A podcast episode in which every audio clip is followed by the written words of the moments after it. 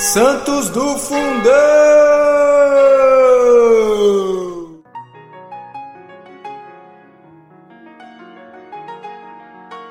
Fala galera, tudo bem? Aqui quem fala é Rodrigo Gonçalves. Estamos aqui para a gravação de mais um episódio do Santos do Fundão. E hoje comigo está aqui a Tati Boni. E antes da outra pessoa começar a falar é, o seu nome, eu queria agradecer muito porque é uma participação muito especial aqui com a gente. É uma pessoa que a gente sabe que estudou muito, né, e se dedicou muito para esse episódio, né, que é o Gabriel Dias. É isso aí. Nosso querido Gabriel, que é filho aqui da Cris, né, e do Thiago, ele está aqui com a gente para gravar um episódio de um santo que, olha, esse a gente precisou estudar bastante, mas eu quero dizer que talvez o Gabriel tenha estudado muito mais que todos nós aqui, então prestem muita atenção né, nesse episódio, em todos os detalhes e riquezas que o Gabriel vai trazer para a gente aqui também.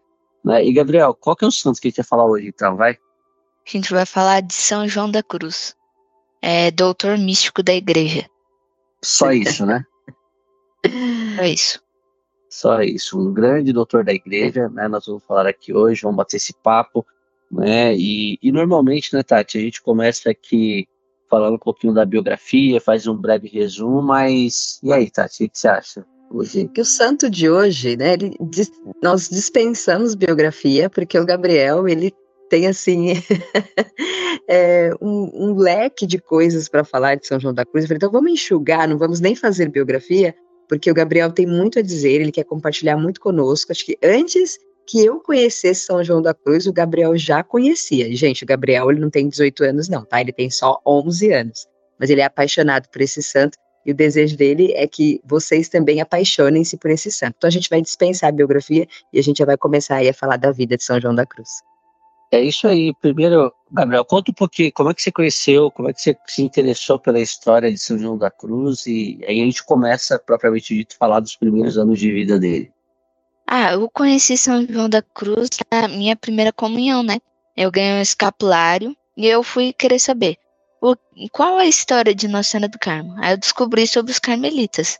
Descobrindo sobre os carmelitas, eu descobri de São João da Cruz. Aí eu vi, assim, a história dele, achei muito legal e quis me aprofundar, até porque aqui eu tenho uns cinco livros dele. E quantos anos você tinha, Gabriel, quando você fez a primeira comunhão? Nove. Nove anos, então são dois anos aí de estudos sobre São João da Cruz, aí, pessoal. Então, é, vai ter muito conteúdo. Senta aí onde você está, não sei se você está no carro, está no sofá ouvindo esse episódio, e presta atenção aqui né, no, e tudo que o Gabriel vai dizer para a gente aqui. Então vamos lá, vamos começar com os primeiros anos de vida dele.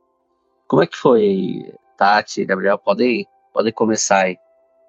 João de Epes nasceu em 1542, na província de Ávila, Espanha.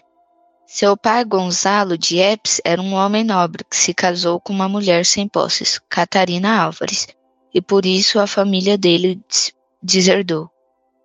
O dia deserdou Gonzalo. É. Aí é tipo. Ele teve que se virar sozinho, assim, sem a ajuda da família. É, porque a família não gostou que ele se casou com Catarina Álvares, que era sem, totalmente assim, diferente em classes. totalmente Gonçalo. pobre, né? É. A família do é. pai dele era uma família ambiciosa, né? E queria que, o, que ele se casasse com uma mulher que tivesse posses, que tivesse dinheiro, né? Que tivesse fortunas, assim. Então, por isso houve essa ruptura familiar. Sim. E só que aí a família continuou unida, né? A família de Gonçalo e Catarina. Mas depois é, Gonçalo morreu e a Catarina precisou sustentar os três filhos sozinha. Eles geraram três filhos, entre eles João. É quando, é. quando, quando o pai dele morre, ele era bem novinho, né? Ele não era, ele já não era um adolescente ou um, uma pessoa adulta. Ele tinha três anos ali, né? Três, quatro anos de idade, né? Então, imagina, né? A situação ali da família. O pai casou com, com, com, com Catarina, e aí todas as posses, riquezas, perdeu, né? E, e três anos depois, três anos depois não, né? Quando João, João tinha três anos de idade, é, o pai, pai morre, né? Então imagina essa infância, né, Gabriel? Como é que, como é que foi aí com, com ele perdendo o pai, né? Numa situação de vida não tão é, é, com, com, o sustento da família, né? Com o suporte da família dele, né? Sim. E aí Catarina, como acho que qualquer pessoa que isso acontecesse, ficou desesperada e foi pedir ajuda para a família lá de Gonçalo que deserdou ele. E eles nem aí para ela. Aí ela foi para Medina del Campo, que era como se fosse o centro de comércios, para trabalhar lá vendendo chapéus de seda. E em uma dessas viagens, né, é um caso bem engraçado. É, João era pequenininho e eles estavam viajando a pé, porque eles não tinham dinheiro para ter carroça e cavalo, e na época não existia carro, que era 1500, mais ou menos. E a, eles viajando a pé passaram perto de um lago à noite. E apareceu um monstro mesmo, uma criatura abominável saindo de dentro do lago. Assustado, João, que tinha três anos, ele persignou-se, né? Ele fez o sinal da cruz e com isso o monstro voltou para dentro da água.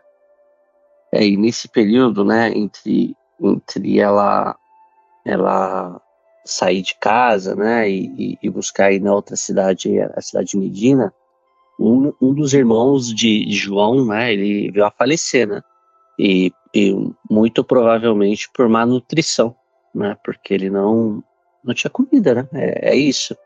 Né? Então vocês podem ver que a, a situação de vida deles realmente era uma situação muito frágil, né? Muito necessitada, né? E então João com vai, 3, 4, 5 anos perdeu o pai, depois perdeu um irmão mais velho por falta de, de comida, né? Aí é, ele ficou assim com essa vida em Medina del Campo. E os, aí agora eu vou falar sobre os estudos. Ah, espera só um pouquinho. Peraí, peraí. É, é, só ver. Gato, Tati, quer falar alguma coisa aí?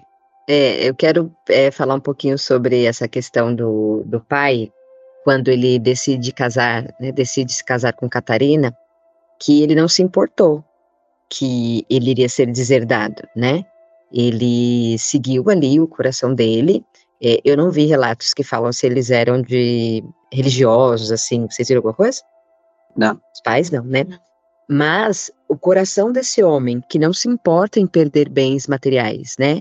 Não se importa em ser deserdado, mas ali seguiu ali o coração dele e, e teve essa vida com Catarina. Então, acredito que muito de que São João torna-se é devido a isso, né? Então, até mesmo essa necessidade financeira que, é, financeira que eles passavam, essa má condição, né? Ajuda ele no futuro a ser desprendido desses bens materiais ajuda ele no futuro a entender os propósitos de Deus e entender que, que tudo que é de Deus é muito maior do que um bem material, né? Então me chama a atenção é, esse fato desse pai não ligar para isso, né? é, não digo não ligar assim, ah, não tô nem aí, mas ele não, não se importou, ele decidiu pelo amor, né? E graças a Deus, porque desse amor gerou esse fruto, né? Que hoje nós temos aí, que é o São João da Cruz, e acredito sim, acredito muito que isso tenha contribuído para que São João fosse desapegado dos bens materiais. O pai dele seguiu a risca, né? O deixar os bens da terra e trocá-los por bens celestes. Exatamente, redefiniu aí. João, ele, João da Cruz, né? Ele foi estudar num, num colégio de meninos mais pobres, assim. É, só que mesmo assim com ensino religioso, que antigamente as, todas as escolas tinham ensino religioso. E o nome do colégio era Colégio da Doutrina. Aí é, ele ficou, primeiramente, né, menor, ele ficou estudando assim. Depois, mais ou menos com 18, 19 anos, ele experimentou vários empregos de carpinteiro, alfaiate, marceneiro, pintor, mas em nenhum deles ele se saiu muito bem, que foi assim, mais ou menos ele foi descobrindo sua vocação, que era o Carmelo. E depois, quando ele se decidiu assim que ele seria religioso, ele foi estudar numa, na Universidade de Salamanca, que era uma universidade muito famosa, assim, lá nas vizinha, vizinhanças.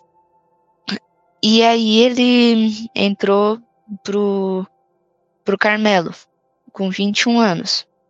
É, só que esse Carmelo, na época, as regras dele não estavam sendo seguidas muito direito. Re, as regras não estavam muito frouxas, assim.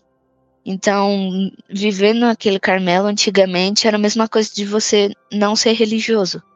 E João, então, quase que ele desistiu, assim, de ser carmelita. Ele pensou em sair do Carmelo e ir para os cartuchos. E o interessante é que a Ordem dos Cartuchos, eles não falam nada e eles cavam a própria cova debaixo da cama. Eles só falam uma vez no ano, no dia da Páscoa, por três horas.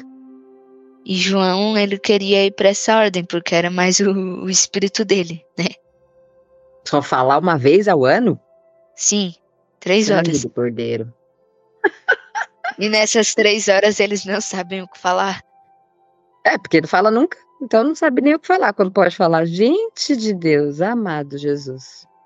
A gente fica minha aqui cara a gente começa, aqui. eu acho que a gente começa a, quando a gente olha assim, né, a história dele completa, a ver como Deus tem um plano para nossa vida e então, a gente só vai entender isso no final dela, né? É, tudo que São João da Cruz passou, né, desde, desde, desde a infância, né? E foi para é, na cidade de Medina que o Gabriel comentou, e ele passou também por uma cidade ali chamada Ávila, né? E acho que a gente já falou aqui de uma grande santa, né? Que é dessa cidade e que veio depois, lá na frente, cruzar o caminho de São João da Cruz, né? Que, que acho que foi o primeiro episódio que eu gravei aqui dentro de Santos do Fundão, que foi Santa Teresa d'Ávila, né? E, e foi uma santa que, pelo menos para mim, na época que eu gravei, mexeu muito comigo. Né? Ela e Santa Catarina de Sena foram as, as duas primeiras gravações, né? E, poxa, que aí despertou em mim um interesse. Eu já, já gostava muito da história dos Santos, mas ver o, o, o movimento daquelas mulheres ali, né, nesse período aqui da, da igreja, no caso de, de Santa Teresa, né, é, me atraiu muito né, para a história dos Santos. E aí hoje, quase dois anos depois, ou mais de dois anos, a gente veio falar de um grande amigo dela, né, que é São João da Cruz. Então, é, é, eu acho que é, é, é um cheque né, que a gente vai fazer na história do Santos. Né? Ele passou, ah, isso, isso, isso, e teve um amigo né, muito importante na vida dele que ajudou também na sua caminhada. Então, é, São João da Cruz, aquele, durante seu período de vida, ele passou pela cidade de Ávila, e aí a gente vai falar que daqui a pouco se encontra com Santa Teresa e, e tudo que eles fizeram, até mesmo pelo Carmelo, né, Gabriel?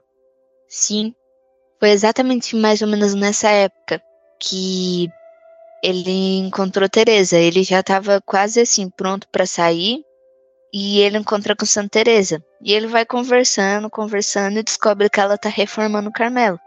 E ela fala exatamente desse jeito. Eu estou reformando a aba feminina do Carmelo, mas eu precisava de alguém para reformar a aba masculina. Aí São João da Cruz, claro, né? Ele já se oferece. É como se Teresa d'Ávila já soubesse, assim, se Deus já lhe revelasse que esse homem e, iria chegar. E aí São João da Cruz aceita. E o nome dele antes no Carmelo era Frei João de São Matias.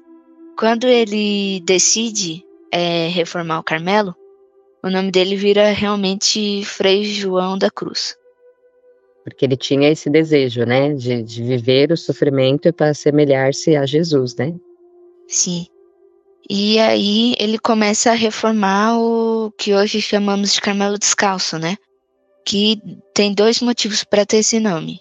O motivo corporal, porque eles andavam descalços, e o espiritual, porque eles eles ficavam descalços de todos os bens terrestres. E aí, acho que no primeiro mosteiro era uma casinha, assim, não era nem um mosteiro. Que ele era pobre, né? E aí, para comprar, foi uma pequena casinha. Hum, e para viver vários monges assim dentro, já pensou? E nessa carazinha, a primeira coisa que ele fez quando ele comprou foi colocar vários crânios e cruz para mostrar o sofrimento e, e a dor de Jesus, né? E acho que e, também. Gabriel, foi tranquila essa parte da reforma aí? Foi tudo bem? Assim, o pessoal aceitou super uma boa? Como é que foi essa parte aí da, da reforma?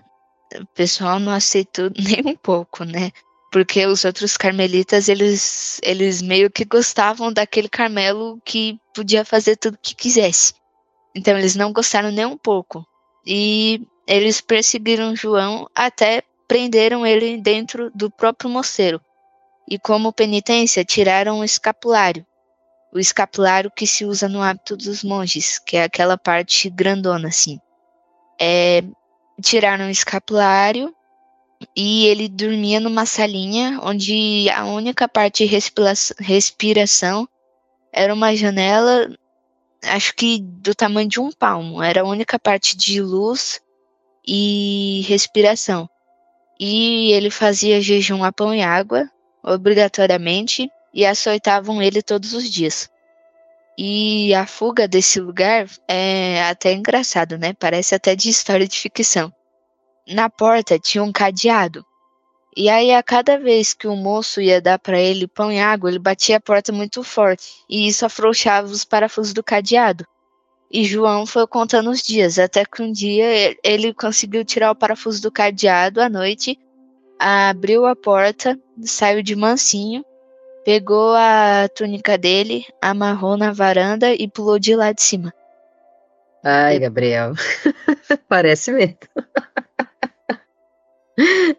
Quando você leu isso, o que, que você pensou? O que, que passou na sua cabeça? Que além de ser muito muito incrível em espiritualidade, ele sabia fazer um monte de coisa assim que eu não conseguiria fazer corporalmente também. o intelecto é, dele para descobrir que os, que os parafusos estão afrouxando de, de tirar os parafusos no tempo certo, que eu já teria até tentar tirar na primeira hora e colocar um cadeado melhor lá. É. Sobre o que você falou das caveiras e das cruzes, né? Eu queria pedir licença para ler um pouquinho o que Santa Teresa escreve, né? Quando ela se depara aí com essa cena, ela escreve assim: Ao entrar na igreja, fiquei espantada ao ver o espírito que o Senhor ali pusera. E não só me espantei, mas também dois mercadores amigos meus que me acompanhavam desde Medina. Eles não paravam de chorar. Havia tantas cruzes, tantas caveiras, era preciso que as pessoas se abaixassem muito para entrar e para ouvir missa. Nos cantos laterais da igreja havia duas ermidas, onde só se podia ficar deitado ou sentado. Estavam cheias de feno, porque o lugar era muito frio e o telhado quase lhes tocava a cabeça. Vai pensando na cena, né? Enquanto eu vou lendo aqui. Vou voltar. É, nos cantos laterais da igreja havia duas ermidas, onde só se podia ficar deitado ou sentado. Estavam cheias de feno, porque o lugar era muito frio e o telhado quase lhe tocava a cabeça, contendo dois postigos que davam para o altar e duas pedras por cabeceira, ficando ali ainda as cruzes e as caveiras. Eu já fiquei assustada. e você acha que ele fez assim um lugar assim, né? Lógico que foi é ação do Espírito Santo. Por que, Gabriel? Por que, que você acha que ele tinha o desejo de construir um lugar dessa maneira aqui que eu acabei de narrar? Não, do telhado quase chegando assim na cabeça, não foi meio ele que construiu, foi o que eles conseguiram comprar. Mas sobre as cru cruzes e as caveiras, é o que eu disse sobre ele querer ser cartucho, né? Nos cartuchos também, eles sempre carregam a caveira da pessoa anterior que morava no seu quarto consigo. E é para mostrar que é aquela frase lá, tu veio do pó e ao pó é de retornar, para você sempre ficar com isso em mente, que a qualquer dia você pode morrer. Sempre ficar com isso em mente e sempre pronto. Acho que seria por isso. Entendi. Aí assim, né, você vê que a, a pergunta que o Gabriel foi fácil, né?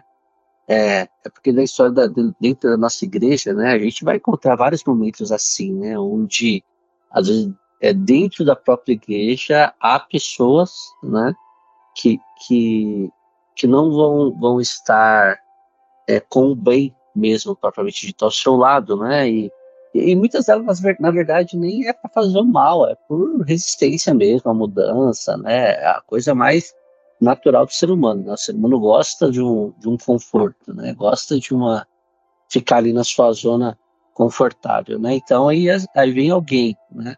E pro, provoca essa mudança, é, tenta gerar essa, essa reforma, né? Como, como é o nome que eles bem colocaram, aí houve uma resistência muito forte, né? E, e para eles terem a convicção né, de que era algo de Deus, tanto, tanto João da Cruz quanto Teresa d'Ávila, né? Eles passaram por muitas provações, né? Eles passaram por, por situações que é, a gente tem que olhar para isso e, e ver se nós temos a mesma convicção que eles tinham, né? Se tudo que a gente faz em nossas vidas, é, a gente tem a certeza que é guiado pela mão de Deus, então não importa muito a provação que a gente vai passar, a gente vai passar por ela, né? E, e, e no final a gente vai atingir o objetivo que Deus quis para as nossas vidas. Quando a gente vê a história dos santos, eu acho que é muito para a gente pegar isso, né? Pegar a referência, porque, né, Gabriel? Ele, ele não tinha nenhum superpoder, ele não era um, um Superman, ele era uma pessoa normal, né? Um, um ser humano normal, mas que com a graça de Deus né, ele, ele superou alguns desafios e, e desafios grandes, né, para atingir um objetivo que era o chamado de Deus para a vida dele. E quando eu olho para a história do santo, para mim, pelo menos, eu sempre tento enxergar dessa forma. O que, que eu posso é, aprender? Além da gente ganhar um, um grande intercessor no céu, que a gente sabe que se orar por, por ele, né, ele vai interceder pela gente junto a Deus, é, olhar para sua vida aqui na terra e ver o que, que a gente pode aprender com ele. Né? Nesse caso de João e também de Teresa d'Ávila, é o que a gente pode aprender no sofrimento, né? porque eles sofreram bastante. Sim, e sobre o que o senhor acabou de falar, né? Que ele não tinha superpoder, que ele era uma pessoa normal. Eu lembrei de um episódio na infância dele.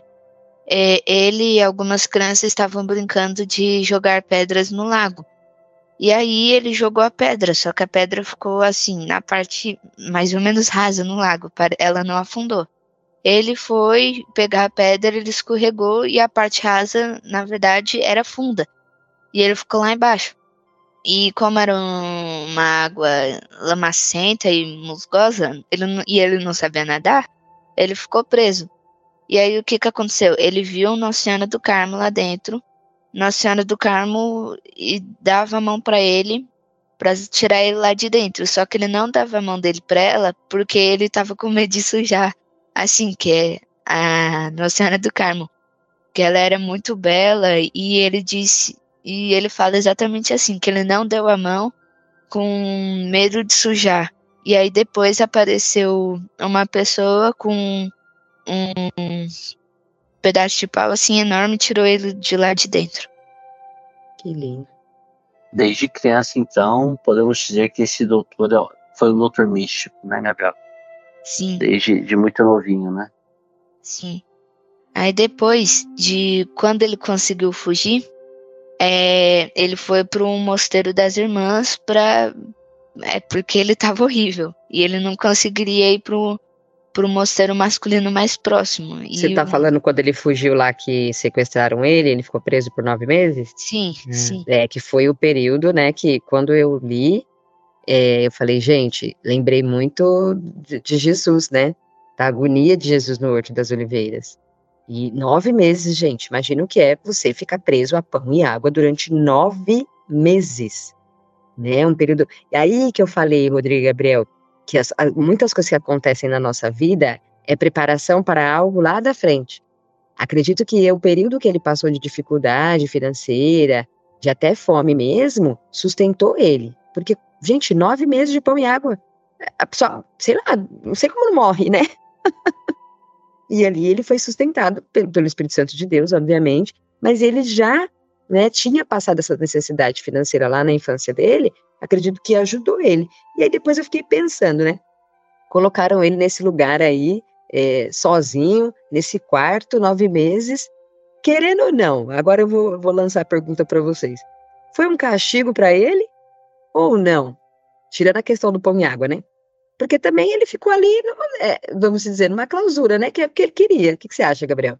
Eu vou dizer que não, porque até nesse período de nove meses, ele escreveu um dos seus poemas mais famosos, que é o poema da Noite Escura.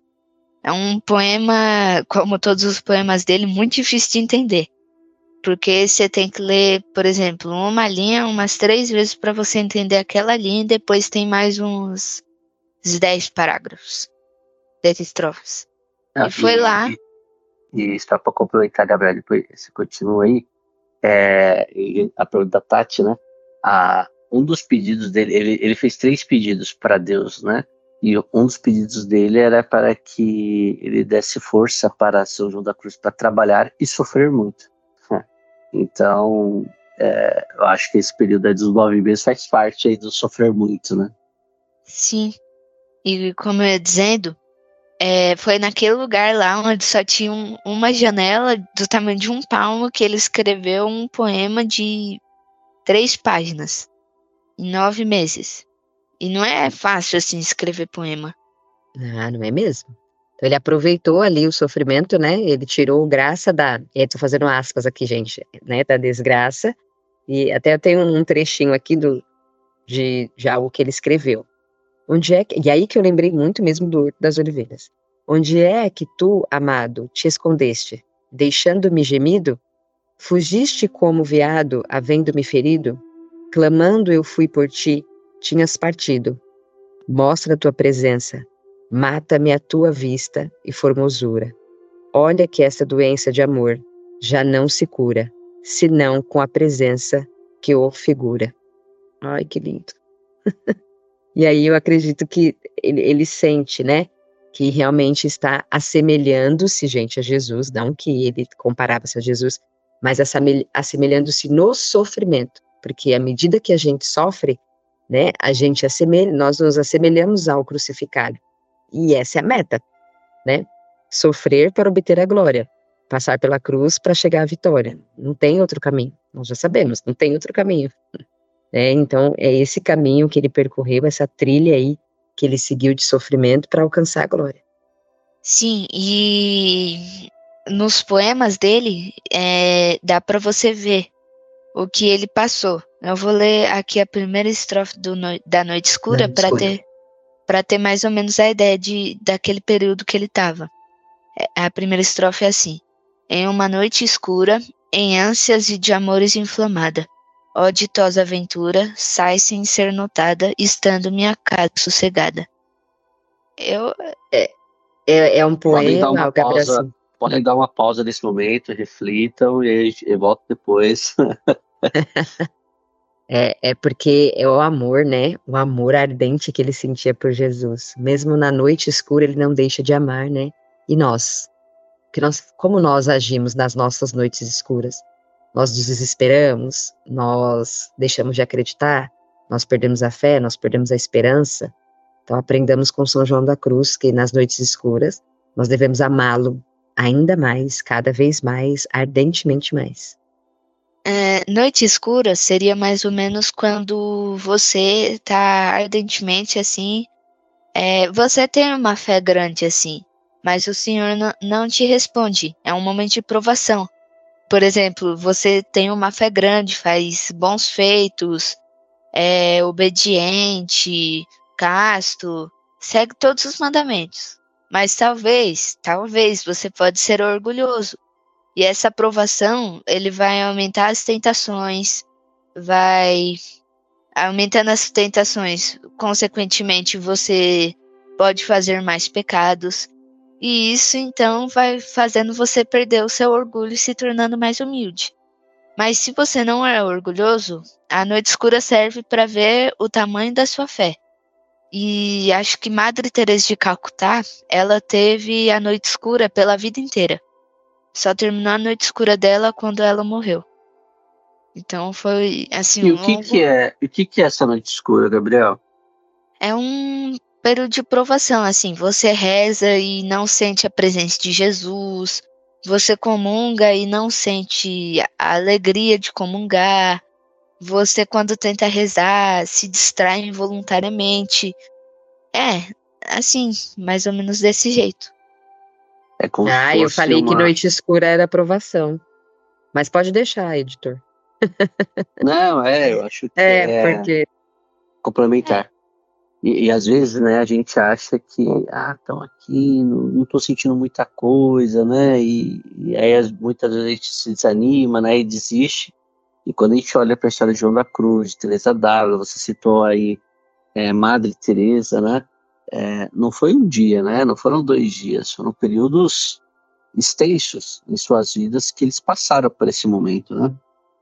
Mas tem que tomar cuidado com uma coisa, que a noite escura é diferente da tibieza, que só assim, esses santos tiveram a noite escura. Madre Teresa de Calcutá, acho que Teresa d'Ávila também, São João da Teresa. Cruz. E, e aí, Gabriel, tá aproveitando que você mandou essa aí, qual que é a diferença? Você, você consegue explicar pra gente a diferença entre tibieza e essa noite escura? Pra começar, acho que assim, você já deu uma boa diferença. Os, os grandes santos passaram por isso. Então a gente já tem que avaliar a nossa vida pra ver se estamos nesse patamar, né?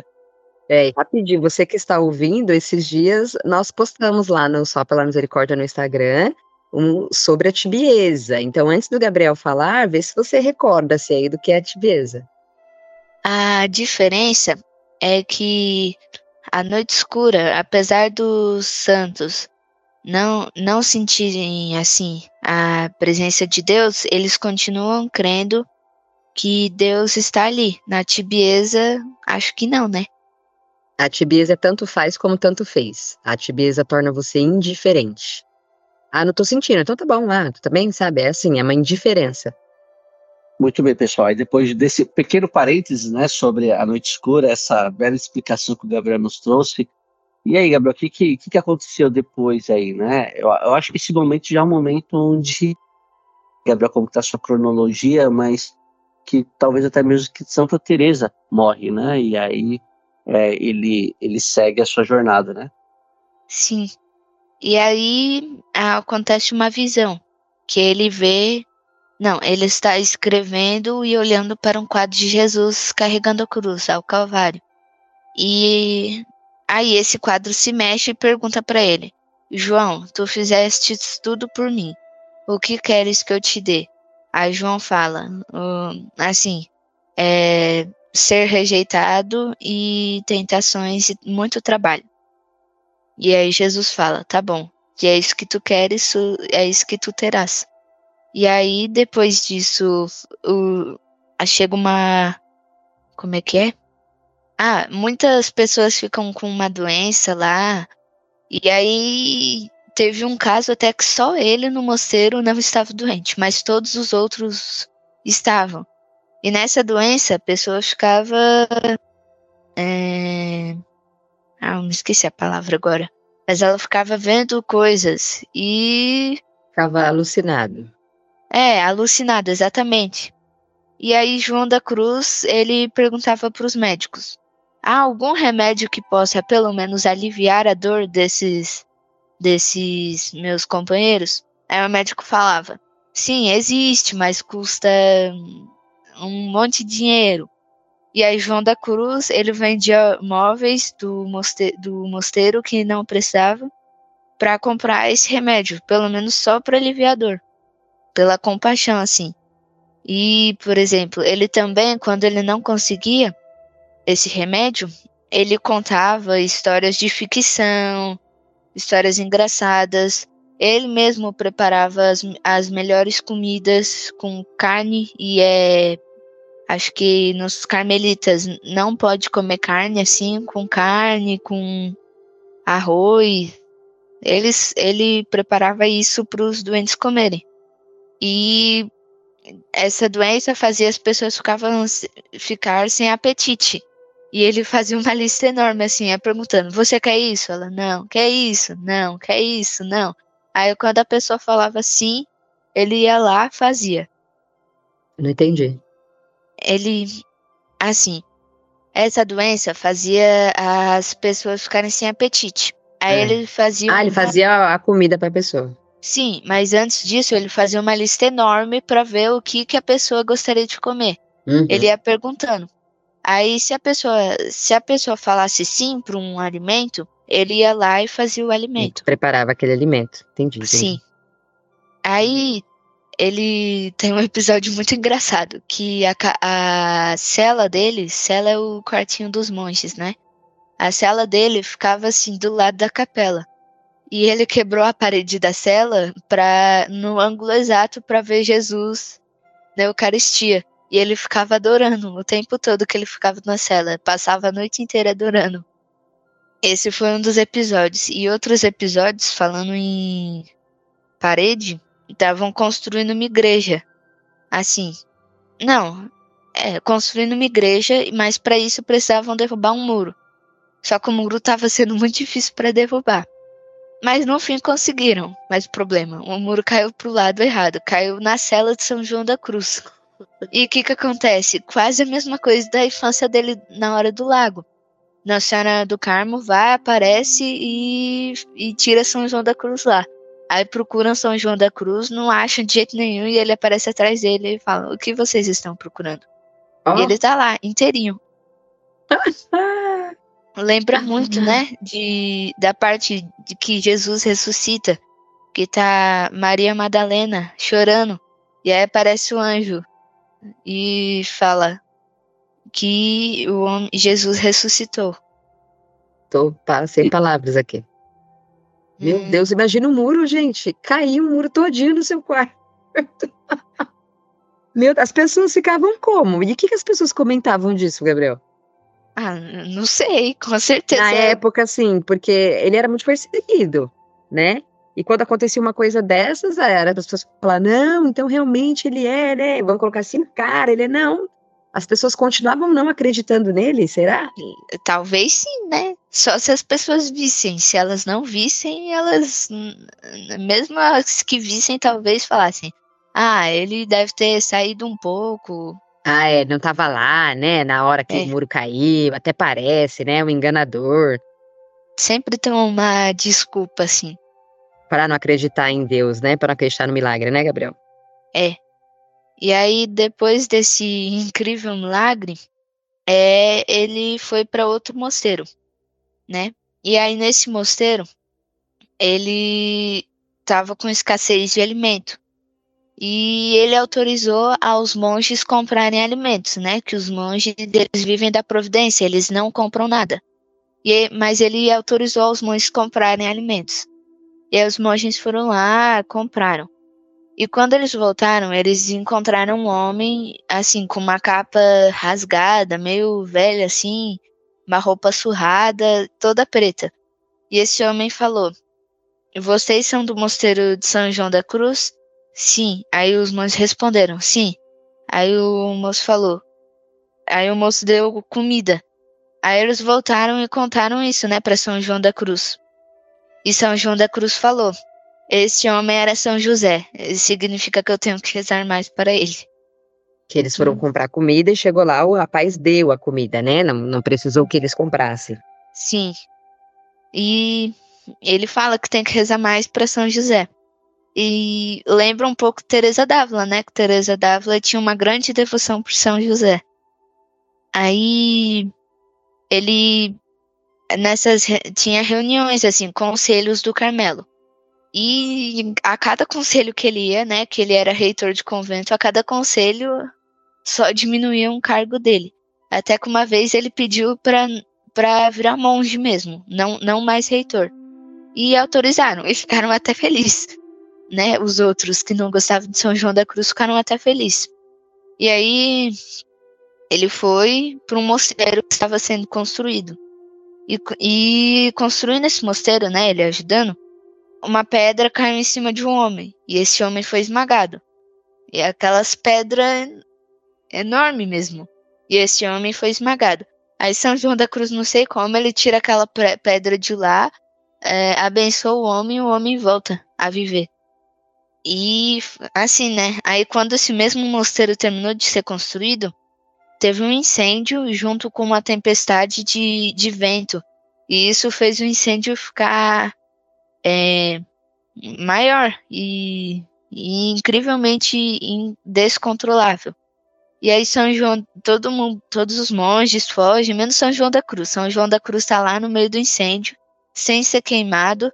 Aí ele faz o em nome do Pai para o norte, para o sul, para o leste, para o oeste, o incêndio some para o vento, só que aí começa alguma coisa se mexer no, na roupa de São João da Cruz e sai um coelho, um coelho lá de dentro. Essa parte da história eu não entendi muito bem.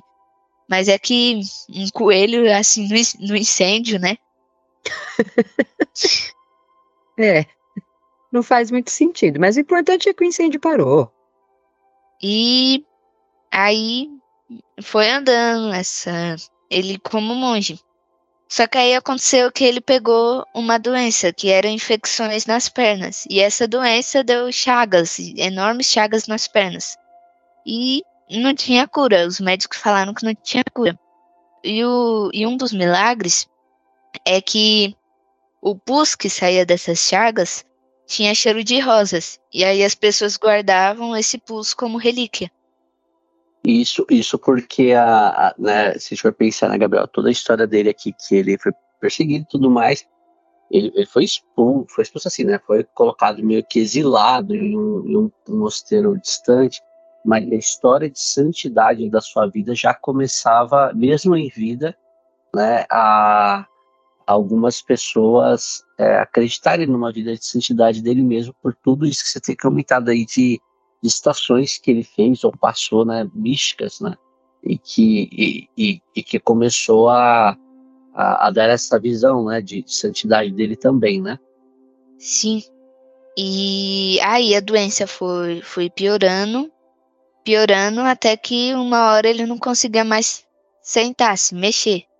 E colocaram então uma corda na cama dele para ele conseguir pelo menos sentar e deitar puxando a corda, colocando um apoio na corda, né? A corda pendurada no teto. E, e aí teve uma hora em, em que ele começou a perguntar os dias. Teve um, um momento que ele começou a perguntar o dia. Que dia é hoje? Aí falavam. Falavam dia 1, um, dia 2. Aí depois ele começou a perguntar os dias da semana, não mais do mês.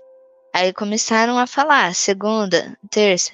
Aí quando chegou sábado, ele começou a perguntar as horas. E quando era 11, 11 da noite, ele falou: Daqui uma hora eu estarei indo cantar as matinas no céu. Que estava tocando o sino da, das matinas. Que Nossa Senhora ela, do Carmo ela fez uma promessa: que todos aqueles que usassem o escapulário e fossem para o purgatório, no sábado, é, ela iria resgatá-los, que usaram piedosamente o escapulário. E, e São João da Cruz, ele morreu exatamente no sábado, né? Uma coisa muito, muito engraçada, assim. E aí, ele morreu em 14 de dezembro de 1591, com as chagas nas pernas, né? Esse foi o motivo. E mas um episódio antes de, dessa doença foi que ele estava andando com um padre confessor, com o confessor dele. Aí o padre confessor é, São João da Cruz pediu para se confessar.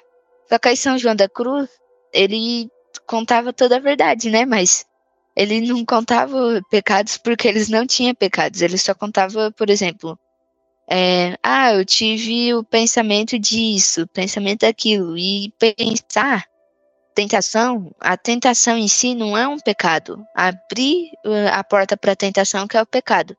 E aí o confessor não podia dar a benção final, né? Que a, a absolvição, que não era pecado. Aí, aí São João da Cruz ficava meio bugado assim. E nessa, nessa caminhada eles se perderam no meio da floresta. E aí, e aí o monge falou assim: ó, vamos por aquele lado, vamos atravessar esse lado. São João da Cruz falou: não, não, não, a gente tem que atravessar o rio. E o rio, tipo, era tempestade, era enorme, assim, uma correnteza muito forte. E aí o monge falou: não, atravessar o rio a gente vai morrer. Aí caiu uma, aí tipo, eles quase, eles se separaram assim. Aí São João da Cruz ficou assim, esperando no rio. Aí São João, aí o outro moço tropeçou e caiu uma árvore na frente dele, no caminho que ele queria ir. Aí São João da Cruz disse: "Viu, temos que ir pelo rio". Eles foram, foram pelo rio, chegaram numa cidade. E já estava de noite e uma família acolheu ele. Essa família era a mãe, o pai e um menininho. E era uma família assim muito santa, muito bela, muito devota. E aí, de manhã, a família não estava mais lá, nem a casa. Aí São João da Cruz falou, era Sagrada Família. Era Sagrada Família. Ai, não aguento, gente. É igual a escada de São José. Ah, esses milagres assim, eu não tenho estrutura. Meu Deus do céu, que coisa linda. Tá vendo, gente? Por que, que o Gabriel quer que vocês se apaixonem por São João da Cruz? Não dá. Olha a espiritualidade desse homem. Uma hora é São José que vai lá e ajuda, outra hora é Nossa Senhora do Carmo, outra hora é a família inteira que vai lá. É, imagina, ele só tinha os poderosos para ajudar. É. Né, do céu, olha isso, gente, não dá.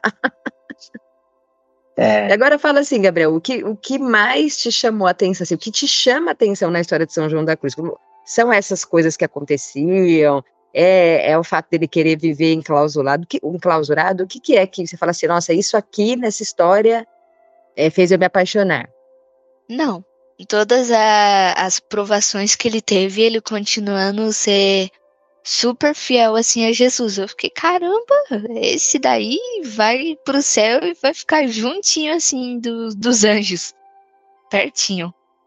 E o que que você é, é, tiraria para você, Gabriel, dessa história? Assim, o que que você desde que começou a conhecer a história de São João da Cruz pensou, poxa, seria legal se, se eu fizesse isso, se eu fizesse o que que para você é, essa história de São João da Cruz te atraiu tanto? Você deve ter lido a história de outros santos já, né? Mas por que, que a história de São João da Cruz te, é, chamou tanta atenção? Ah, porque ele, os escritos dele, assim, são muito, muito bonitos. Fala muito sobre a dor de Jesus. Você entra muito profundamente. Aí, acho que de todos os santos que eu li, não tem nenhum santo que entra tão profundamente, assim, na intimidade do amor com Jesus. Não que eu esteja desva desvalorizando os outros santos, porque eu li poucos livros assim de santos, e eu disse os santos que eu li. É, mas entra muito assim na intimidade do amor com Jesus. E isso marca muito. Ele explica o amor de Jesus com coisas terrenas, o que também é muito interessante. Que tem até um poema dele que fala é a fonte viva do amor. E ele explica o amor de Jesus como uma fonte que do chão jorra água, que da água jorra o rio. Esse chão seria Deus Pai, a água Jesus e, e de Jesus o Espírito Santo. Ele explica a trindade falando da, da, da fonte, é isso? Da fonte. Que bacana, que bacana.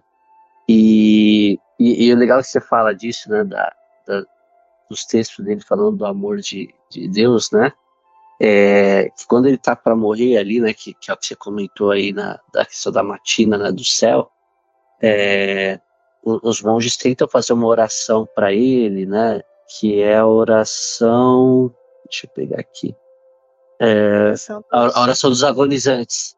Sim. E ele pede que não, né, ele pede para que leiam, né, que recitasse o livro dos Cânticos dos Cânticos, né, que é o poema do amor de Deus né, pelos justos, pelas, e pelas almas e pela igreja.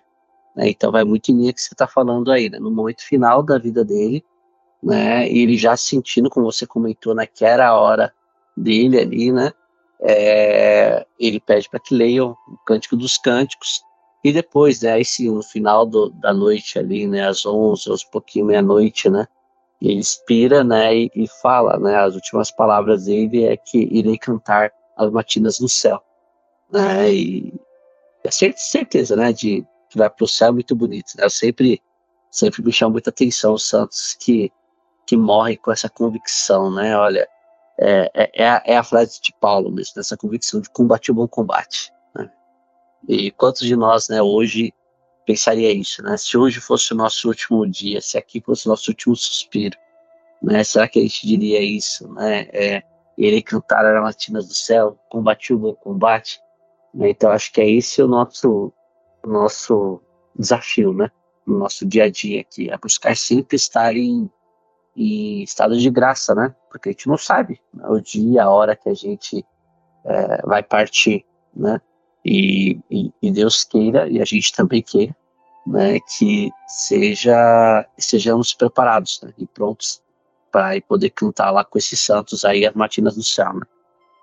É, tem uma uh, passagem bíblica que resume toda a vida de São João da Cruz. É Mateus 16, 24. Quem tá com a Bíblia já separa aí essa passagem, pausa o episódio e já vê aí a passagem.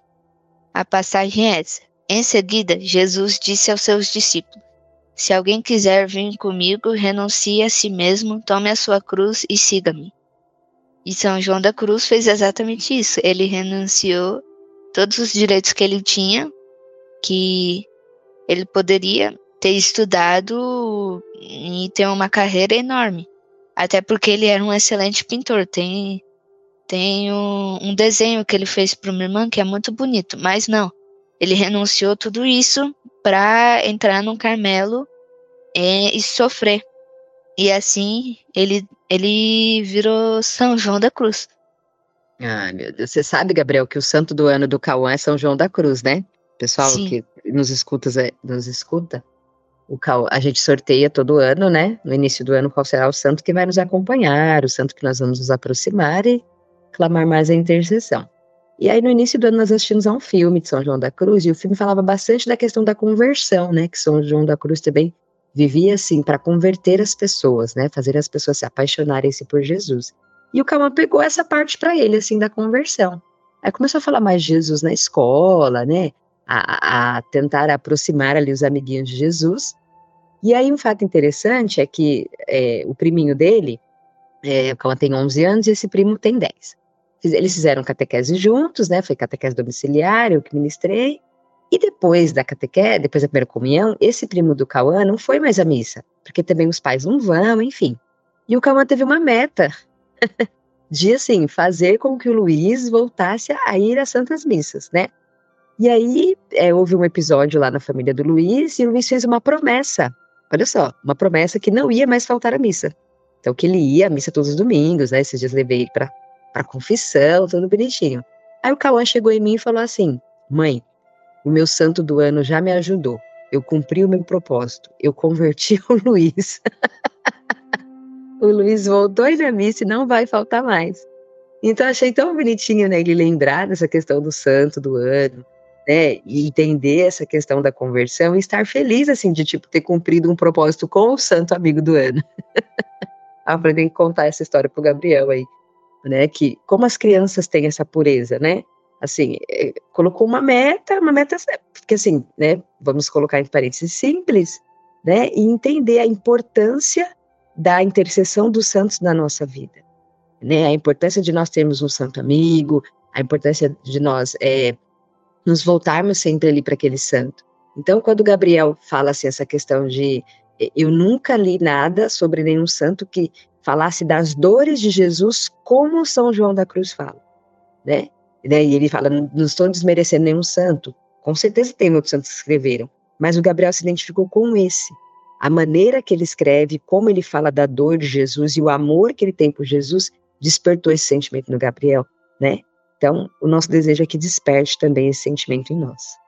E e o legal, né, Tati e Gabriel, é como Deus usa de todos os os tipos e, e, diversidade de gente, né? Se a gente olhar o perfil de Santa Teresa d'Ávila, né, para parar esses dois exemplos, né? Ela era mais expansiva, né? Ela era uma líder nata, ela era comunicativa, né? Ela estava junto. Já São João da Cruz era mais contemplativo, era mais silencioso, né? É, e aí às vezes pensar, ah, mas será que com o meu jeito, né? É, eu, eu, eu consigo evangelizar, eu consigo. Poxa, olha esse exemplo, né? Santa Teresa dava veio de uma vida já mais rica, né? No início, a família é, de mais posse, se da cruz do nada, da pobreza, da família rejeitada. Então, aqui, o que, que, que isso mostra? Que, poxa, quando Deus pensou na gente, né? Quando Deus sonhou com a gente, sonhou com a nossa vida, é, desde o primeiro momento, né? Desde a concepção ali da nossa vida, ele já sabia exatamente qual era o plano, como ele iria é, usar das nossas vidas, né? E, e, e, ele, se ele nos trouxe, né? Neste momento que estamos vivendo, para viver agora, o agora, nesse, nesse período, é porque aqui é o melhor período que a gente pudesse buscar a nossa salvação, né? onde a gente tem as, as maiores ferramentas e também é o maior período onde a gente pode santificar o mundo também através da nossa vida, né? Então, quando a gente olha para esse período que eles viveram lá no 1500 alguma coisa, né? O, o, o que eles fizeram pela igreja, o que eles fizeram pelo Carmelo, né? E consequentemente pela igreja, é, é algo que a gente tem que olhar para nossa vida também e não importa qual é o nosso perfil, qual é o nosso temperamento, qual, cara, Deus usa de tudo, né? Então acho que a gente tem que olhar para essas histórias e ver, poxa, como que Deus é, me sonhou e o que, que Ele quer de mim como eu sou, né? Como e, e aí falar, pô, mas eu eu peco bastante, eu faço isso, faço aquilo, eu erro aqui, eu erro ali, eu sou estourado, não sou estourado. É, aí é a frase de São Paulo, né? Onde abundou o, o, o pecado, superabunda a graça, né? É, é, é, com esses nossos jeitos que Deus vai tirar o pecado e vai fazer muito através do nosso jeito.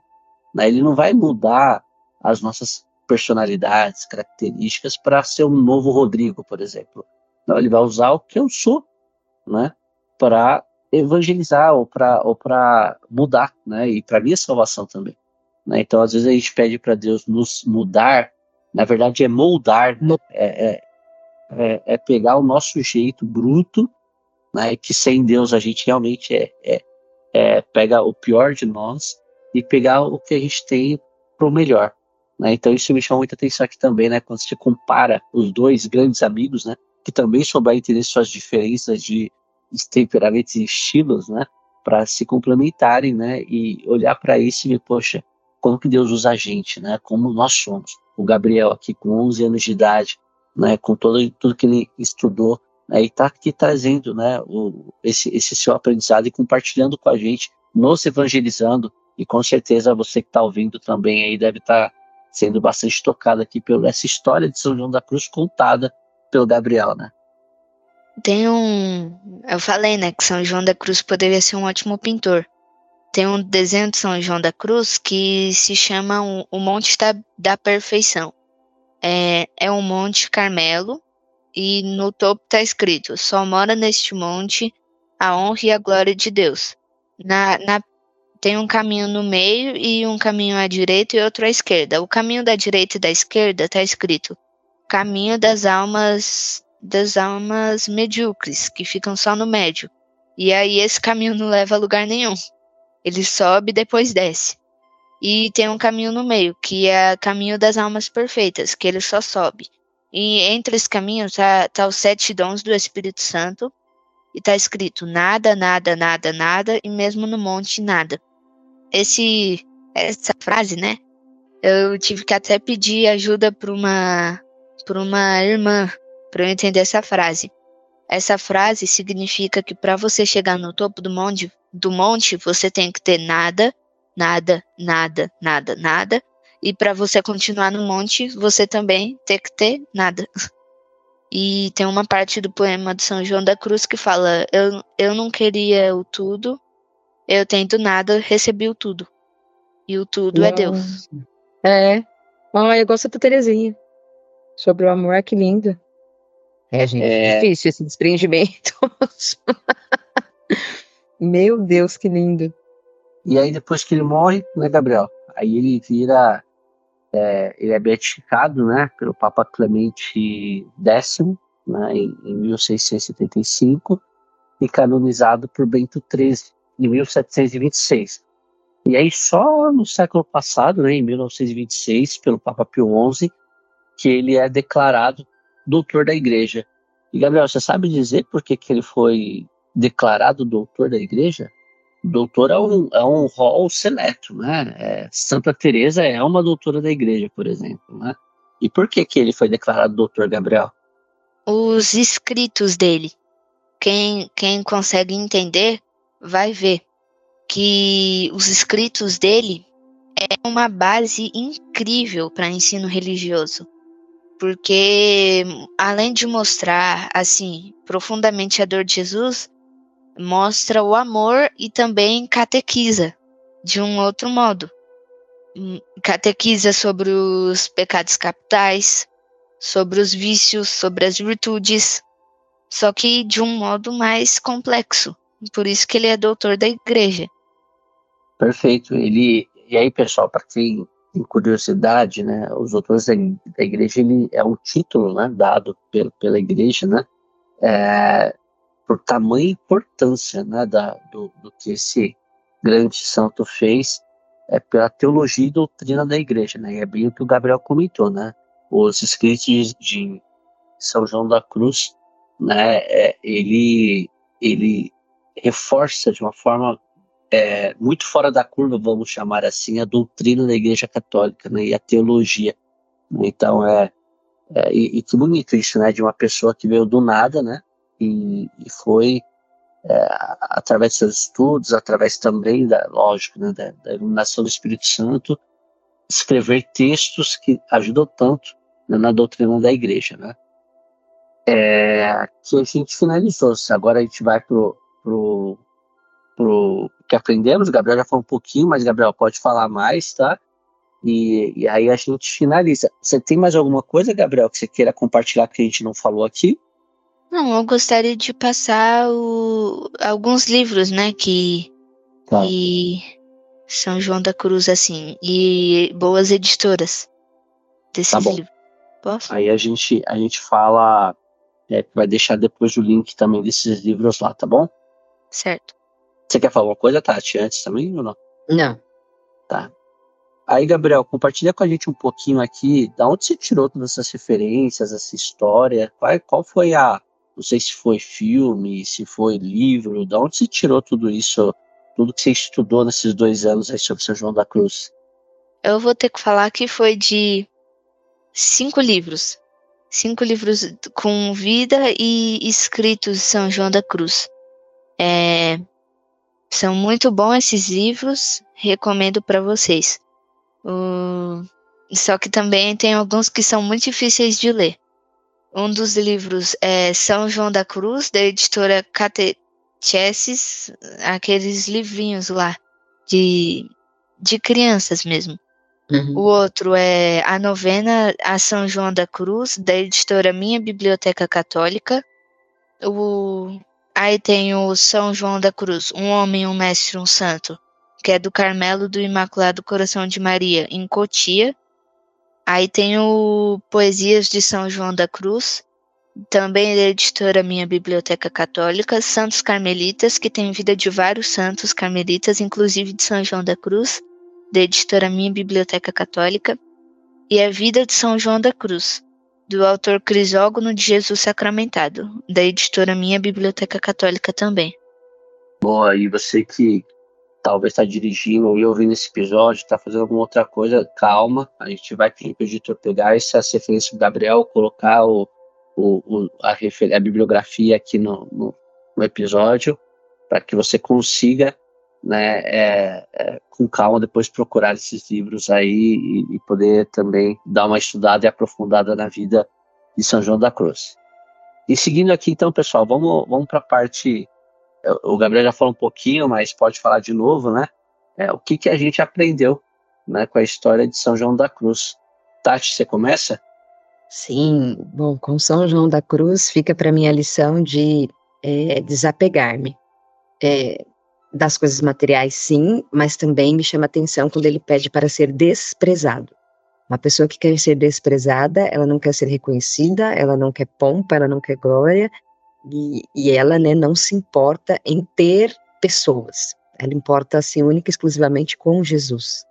Então, eu quero e desejo aprender com São João da Cruz a me desprender das pessoas. Eu sou muito apegada às pessoas, eu tenho dificuldade, né? Em perder pessoas, em cortar laços, em cortar vínculos, né? Então, às vezes isso me prejudica e acaba eu colocando pessoas na frente de Deus, né? E a ordem não é essa, a ordem é Deus. Então é isso que eu tiro de lição na vida de São João da Cruz e peço para que ela interceda por mim, para que eu ordene as coisas como elas devem ser ordenadas. Deus em primeiro lugar, né? Então eu preciso me desprender disso. É, eu aprendi o, o que Jesus fala naquele evangelho, né? Quem quiser salvar sua vida irá perdê-la, e quem perder sua vida por minha causa irá salvá-la. E São João da Cruz faz exatamente isso. Ele doa-se inteiramente a Jesus. E sobre esse evangelho, perder a vida não significa ser mártir. Não. Perder a vida pode ser você doar a sua vida inteira a Jesus. Então você pensa: será que isso que eu vou fazer, Jesus é o que Jesus gostaria que eu fizesse? É, é para isso, para mim, é isso que São João da Cruz ensina. É um ensinamento que eu peguei assim da história dele. É, para mim assim, o, o que fica da história de, de São João da Cruz é, é, é um pouco que o Gabriel comentou aí sobre você seguir seu chamado, né? É, você identificá-lo e, e, e, ele segue radicalmente, né? vai passar por provação, vai passar por situações complicadas, por perseguições talvez de pessoas que você não esperava, né? Mas se você está com Deus, tudo isso importa, né? E você vai vai passar por cima disso e, e vai chegar na sua salvação, né? Então eu acho que essa visão e para mim assim, quando a pessoa ela passa por tudo isso, né? E mantém a sua fé, mantém aquilo que ela se propõe, né? É porque ela nunca perdeu a visão do, do que importa, que é o final, né? É, é, é a vida depois desta vida, né? Então, que a gente tenha sempre esse olhar em cada gesto nosso, né? em cada ação nossa, em cada momento de dificuldade nossa, de perda, é, que a gente olhe para o final da vida, né? E, e, que a gente sonhe também ter essa matina no céu, como o São João da Cruz comentava que ele iria cantar a matina no céu. Né? Então, acho que não perder essa visão do transcendente, para mim, é sempre um desafio, que tendo a ser uma pessoa mais é, que olha as coisas é, é, as coisas menos místicas possíveis, né? Então acho que aqui é uma é uma é um grande aprendizado para São João da Cruz, né? Hum, muito bem, pessoal. Quer falar, Kátia? Não.